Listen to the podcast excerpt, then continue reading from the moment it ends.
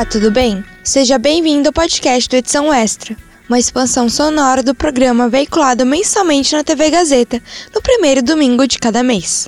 O Edição Extra é uma revista eletrônica sobre comunicação, produzida por alunos da Faculdade Casper Libero. Você pode ver ou rever as matérias e as reportagens do programa no canal do YouTube da Casper. Aqui no nosso podcast, você acompanha as entrevistas com os convidados do programa televisivo, incluindo trechos inéditos. A indústria de games é tão grande que, segundo o estudo da TechNet Immersive, supera até a do cinema e a da música. Desenvolvedores profissionais de jogos exibem habilidades de pensamento criativo e crítico, além de um conjunto impressionante e variado de habilidades. Agora, você quer saber como é a rotina de um profissional da área? E como alguém pode se tornar um desenvolvedor de jogos? Para saber mais sobre o assunto, ouça agora a entrevista da aluna Catherine Steffen com o CEO da Gamecraft Studios, Thiago Zaidan. Como é a rotina de trabalho de um desenvolvedor de jogos e no que consiste a profissão? Então, a rotina ela é muito maluca, assim, muito diversa, porque cada dia a gente está fazendo uma coisa diferente, não só a gente, né, mas a equipe como um todo. Então, assim, são profissionais de diversas áreas. Então, tem um pessoal da área de design, da área de programação, da área de arte, da área de negócios, que é o que eu atuo hoje. Então, assim, a rotina do desenvolvedor de jogos, ela varia muito dependendo de quem você quer saber, assim, qual, qual área você está perguntando. A minha rotina hoje, ela consiste muito é, talvez na parte que as pessoas achem um pouco mais chata, assim, que, que é a parte mais burocrática da empresa. Então, assim, hoje eu é, corro atrás de novos clientes da área de jogos, eu faço um pouco da parte administrativa, é, de RH aqui da empresa, então toda essa área administrativa. Mas agora falando da rotina da galera que está mexendo com o jogo propriamente dito, isso aí é bem mais legal. Então, assim, eu acho que é a, a, área que a galera curte mais, né? É, então, assim, a gente tem vários projetos aqui na Gamecraft. E aí o pessoal que está na cada um desses projetos, eles costumam fazer uma daily, então assim, todo dia tem uma reunião para alinhar com todo mundo que está na equipe. Então, assim, tem equipes que tem quatro, cinco pessoas, tem equipes que são um pouco maiores, com dez pessoas no, no mesmo jogo. E toda, todas as equipes têm um produtor, que seria quase o gerente de projetos. Então, ele vai alinhando com o pessoal que está que tá fazendo o jogo para entender em qual ponto que o jogo está, quais tarefas têm que ser feitas. Então, assim, a rotina ela vai muito da parte da criatividade né, até o momento de você definir o que, que você vai ser feito, o é, que, que é, você tem que fazer ali para deixar o jogo mais legal, mais divertido, e também tem a parte mais produção, mais mão na massa, que é quando o pessoal já está mais na produção mesmo, né? Então, assim, na hora que você está na pré-produção, no início do desenvolvimento do jogo, entra mais essa parte criativa, da parte das ideias, e na hora da produção já é um pouco mais mão na massa, mas claro, sempre deixando as ideias fluírem ali. Como uma pessoa pode se tornar desenvolvedora de jogos? Existem cursos e treinamentos para a formação profissional? Então, a área de jogos é muito legal de entrar porque ela você pode entrar de várias formas diferentes. Né? A gente tem um método tradicional que é universidade. Então, assim, é, eu sou de Belo Horizonte. Belo Horizonte tem duas universidades bem grandes que têm curso de jogos, tem umas outras que têm é, tem um curso de graduação de jogos, tem outras que têm pós-graduação. Então, assim, em São Paulo também tem várias universidades, então tem essa forma mais tradicional de entrar. E tem outras formas também, né? Quando a pessoa está mais nova, então, por exemplo, se você está antes da universidade, existem cursos livres, tem várias é, empresas mesmo de curso presencial que dão cursos para ensinar programar jogo, a desenvolver jogo, fazer arte para jogo. Então, assim, tem, tem, tem esse meio de, de entrada. É, até para pessoas um pouco mais velhas também, que às vezes querem mudar a área antes de fazer uma universidade, estão buscando né, uma, um conhecimento mais formal, esses cursos livres são bem, bem legais. E também tem a forma de a pessoa que é um pouco mais autodidata, de procurar na internet os cursos, porque hoje né, a gente tem muita coisa disponível na, internet, tem várias plataformas que você pode procurar por cursos e aprender por lá. E aí você vai, primeiramente, né, com um professor online, tem esses cursos que vocês podem procurar, e aí, à medida que você vai desenvolvendo, você vai tendo essa habilidade e fazendo jogos, né? O mais interessante e o mais importante, né, para quem quer entrar na área de jogos, não é só fazer o curso, mas é colocar a mão na massa. E aí vai se a pessoa quer ser artista, programadora, música, enfim, tem várias áreas diferentes. Agora eu falei, né, a área de jogos ela é bem diversa, assim, em termos de o que fazer. E aí depende da pessoa é, colocar realmente aquele conhecimento em prática, né? Então, assim, não é só ficar estudando e aprendendo, você tem que realmente começar a desenvolver um jogo, às vezes juntar com outras pessoas para fazer uma equipe. E aí, à medida que você for fazendo jogos, você vai é, ganhando esse conhecimento, vai melhorando, porque aí você pode entrar no mercado de trabalho, às vezes fundar a sua própria empresa, que foi o caso meu e do meu irmão. E, e, uma coisa interessante também de falar é que hoje tem várias plataformas para você publicar seu jogo. Então, assim, às vezes você não precisa ser uma empresa ainda, você já pode lançar uma coisa que você fez para as pessoas jogarem. Então, assim, esse processo de lançar um produto que você fez é bem, é bem legal e te dá, assim, te dá mais confiança realmente, mais, é, enfim, se consolida aquele né, conhecimento que você está tá buscando, além de você poder levar, mostrar para seus amigos, para a família o que, que você desenvolveu ali. E como é o processo de criação da narrativa dos jogos? Quais são as suas inspirações? Então, aí a gente depende, tem duas frentes aqui na nossa empresa, né, aqui na Gamecraft. A gente faz tanto jogos nossos, jogos autorais, e jogos para outras empresas, né? Então a gente tem empresas que contratam a gente, que eles têm uma ideia, e a gente vai executar aquele jogo. Para essa área do, dos clientes, o processo ele gira muito em torno com ali com o cliente, né? Então a gente precisa de é, entender o que, que ele quer, como que ele está pensando nesse jogo. Então, assim, às vezes o cliente só tem uma ideia, às vezes ele já chega com tudo pronto. Então é um, é um trabalho mais ali de entender a expectativa dele e desenvolver. A parte mais legal, a gente gosta mais, claro, que é os nossos jogos autorais, que são jogos próprios que a gente faz. Aí o processo já é bem mais assim interno da empresa, né? Então a gente vai é, montar uma equipe né? Eu, eu, a gente já desenvolveu, eu e meu irmão, a gente desenvolveu jogos só nós dois, então assim, era uma fluía de uma forma muito mais é, enfim, diferente do que é hoje, né? Que tem várias pessoas aqui na empresa. Quando era eu e meu irmão, a gente sentava, conversava muito, fazia é, brainstorm mesmo de o que, que a gente quer que esse jogo seja, a gente procurava jogos parecidos na internet, falava assim, nossa, a gente acha que esse jogo aqui é uma ótima referência, a gente jogava muitos jogos que a gente é, tinha como referência para a gente entender o que, que esses jogos têm, o que, que a gente pode pegar de legal, o que, que pode melhorar. E à medida que a gente for, é, à medida que a gente vai é, entendendo e modelando assim, na nossa cabeça o que, que é esse jogo, a gente vai é, criando as fases e aí entra na parte da narrativa, né? Na hora que você tem a, a ideia inicial de o que, que vai ser o jogo, qual é a mecânica base dele, qual é o gameplay loop, a gente começa a escrever e aí entra a parte da narrativa, qual vai ser a história, se o jogo vai ser um jogo mais focado em história ou não. E agora a diferença né, dos jogos que a gente está fazendo é, hoje na GameCraft com outras pessoas envolvidas é que a gente coloca outras pessoas nesse processo, né? Então, assim, igual eu falei, no processo de pré-produção, que é antes de entrar na produção, que é quando a gente pensa no jogo, a gente pensa na narrativa dele, e quem costuma participar né, desse, desse processo, principalmente na parte criativa, é o game designer. Então, o game designer ele vai entrar ali com muitas ideias, com, enfim, conhecimento de outros jogos parecidos do que a gente está querendo fazer, e a gente vai organizando aquilo para tentar convergir no jogo e poder começar a desenvolver ele, né? Porque às vezes as pessoas acabam ficando muito presas na parte da ideia, então, assim, porque é muito fácil você pensar e uma coisa muito mirabolante, mas é legal também ter uma parte do pé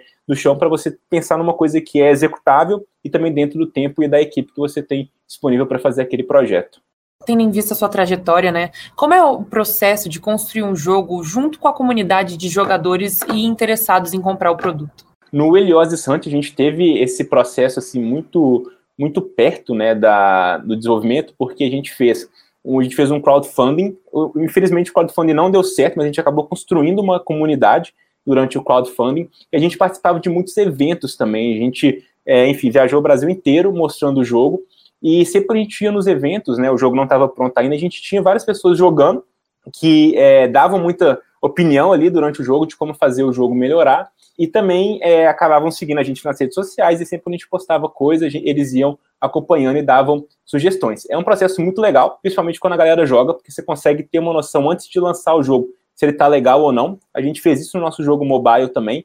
A gente fez um soft launch, né, que chama que é um lançamento num país específico.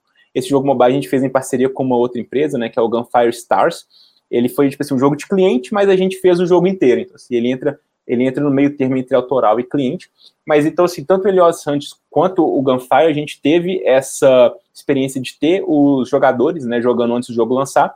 E, igual eu falei, ele é legal porque a gente vai ter uma noção se o jogo já está divertido, se ele não está. E a grande dificuldade é porque os jogadores vão dar muitas ideias. E se você entrar no, no caminho de tudo que todo mundo, né, todas as ideias que os jogadores passarem para a gente, a gente querer executar, a gente pode acabar entrando num ponto, num loop que o jogo nunca vai ficar pronto, porque é muito fácil sempre colocar coisas novas e tal, e o jogo vai ficar muito grande e ele não vai acabar sendo fechado. Então a grande dificuldade é entender o feedback. Então, assim, o pessoal fala que o cliente ele é muito bom para apontar os erros, mas não dar a solução. Então, na hora que você acompanha o pessoal jogando, vê o que, eles comentam, você pode entender realmente ali de o que, que é divertido, o que, que não está, o que, que pode melhorar.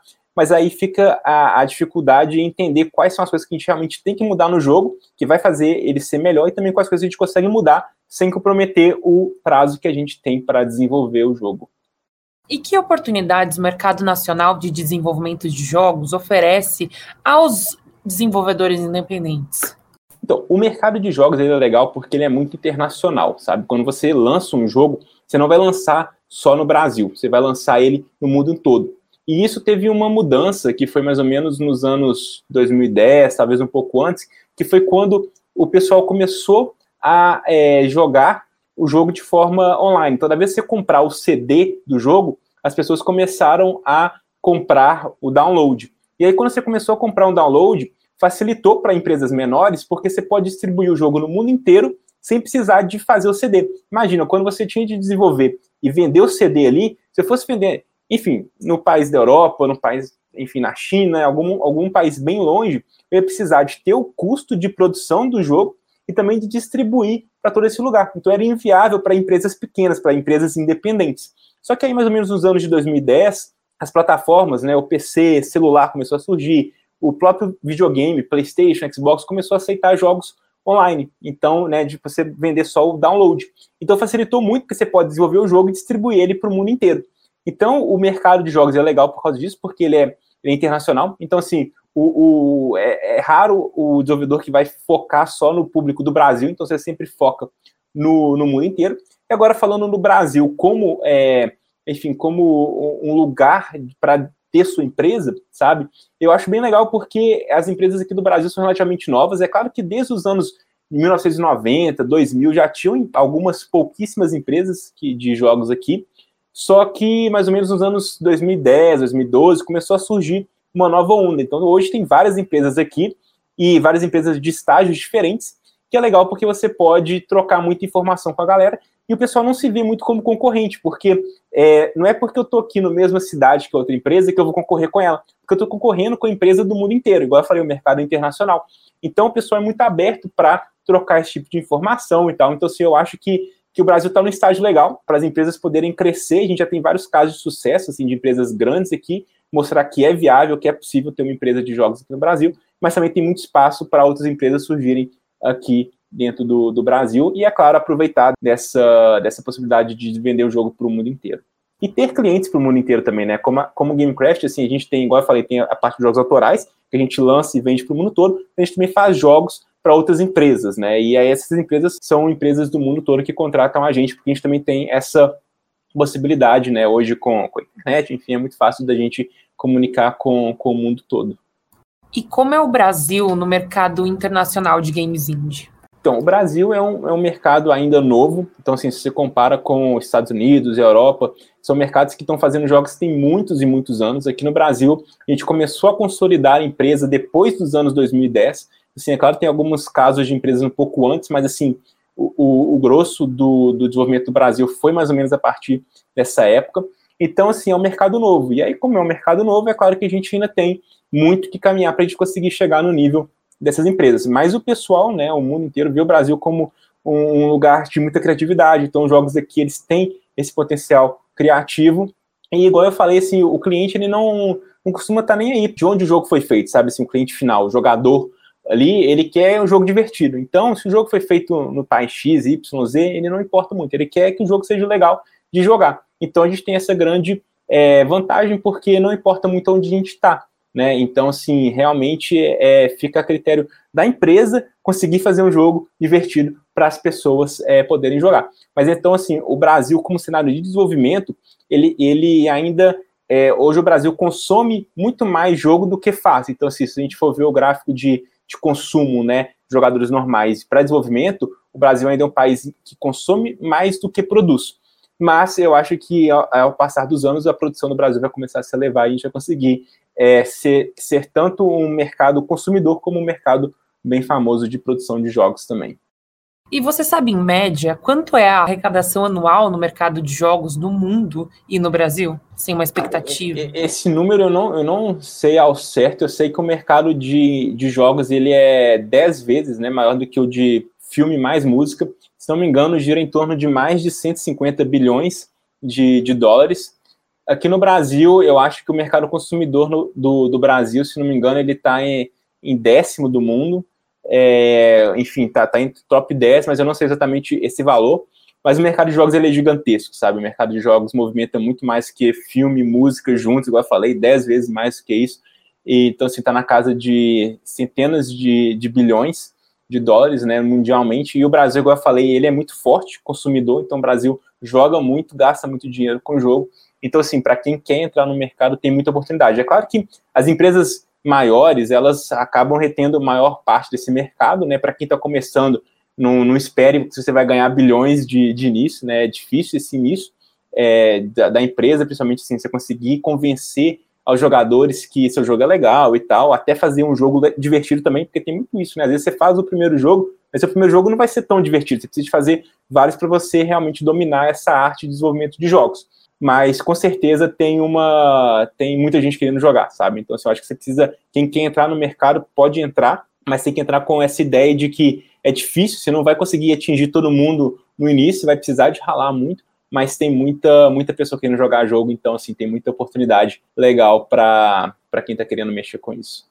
Quais são as suas perspectivas referente ao desempenho do Brasil no mercado de games internacional? É muito boas, assim, eu estou muito animado com, com o futuro do Brasil como desenvolvedor de jogos, assim, eu acho que a gente tem muitas empresas crescendo nos últimos anos, então assim, eu acho que tem muita oportunidade para a gente, é, enfim, para a gente ver muitas empresas do Brasil desenvolvendo jogos gigantescos, sabe? E eu acho que o, é, é muito legal, porque quanto mais empresas grandes vão surgir aqui, mais o mercado vai consolidar, mais profissionais vão surgir, e isso vai fazer com que outras empresas é, é, nasçam aqui no Brasil, e é claro que surjam muitos jogos legais, sabe? Então, assim, a minha expectativa é que realmente, assim, dentro de 5, 10 anos, o Brasil realmente vai se tornar uma referência muito grande como produtor de jogos. Hoje ele já é como desenvolvedor, é, como consumidor, né? Tem muita gente jogando aqui, todo mundo, enfim, nem que seja um jogo no celular, no PC, no console, né, no videogame, é, as pessoas, é, todo mundo aqui no, no, Brasil tem isso, né, conhece, conhece jogo, joga de alguma forma,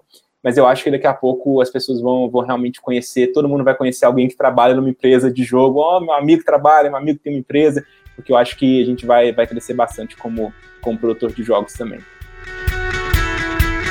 Pois é, como deu para perceber, o desenvolvimento de um jogo é fruto de um trabalho em conjunto. Ou seja, se você pensa em tornar um desenvolvedor de games, precisa saber, antes de tudo, que terá que lidar com equipes bastante diversificadas e que estão em constante contato entre si. Fique ligado nos próximos episódios do podcast do Edição Extra, disponível nas principais plataformas de áudio. O Edição Extra é um projeto transmídia produzido por estudantes da Faculdade Casper Libero, com supervisão pedagógica do professor Renato Tavares, supervisão operacional de Roberto Vilela e suporte operacional de profissionais dos estúdios, da Rádio Gazeta Online e da produtora experimental audiovisual. Apresentação: Dília Cartacho. Roteiro: Dília Cartacho, Heloísa Rocha e Renato Tavares. Produção de entrevistas: Carla Azevedo, Isabela Delgado, Caterine Steffen, Lívia Carvalho e Tatiana M. Edição: Agnoel Santiago, o Popó. Edição de mídias audiovisuais: Nilson Almeida. Site mídias sociais: Heloísa Rocha. Supervisão pedagógica da Rádio Gazeta Online e da produtora experimental audiovisual: Renato Tavares. Supervisão operacional da Rádio Gazeta Online e da produtora experimental audiovisual: Roberto Vilela. Coordenadoria de jornalismo: Helena Jacó. Coordenadoria de Rádio TV e Internet, Marco Vale. Operações da Faculdade Casper Libero, Antônio Viana. Gerente administrativo da Faculdade Casper Libero, Eric Wunhart. Diretor da Faculdade Casper Libero, Wellington Andrade. Superintendente geral da Fundação Casper Libero, Sérgio Felipe dos Santos. Presidente da Fundação Casper Libero, Paulo Camarda. Até a próxima!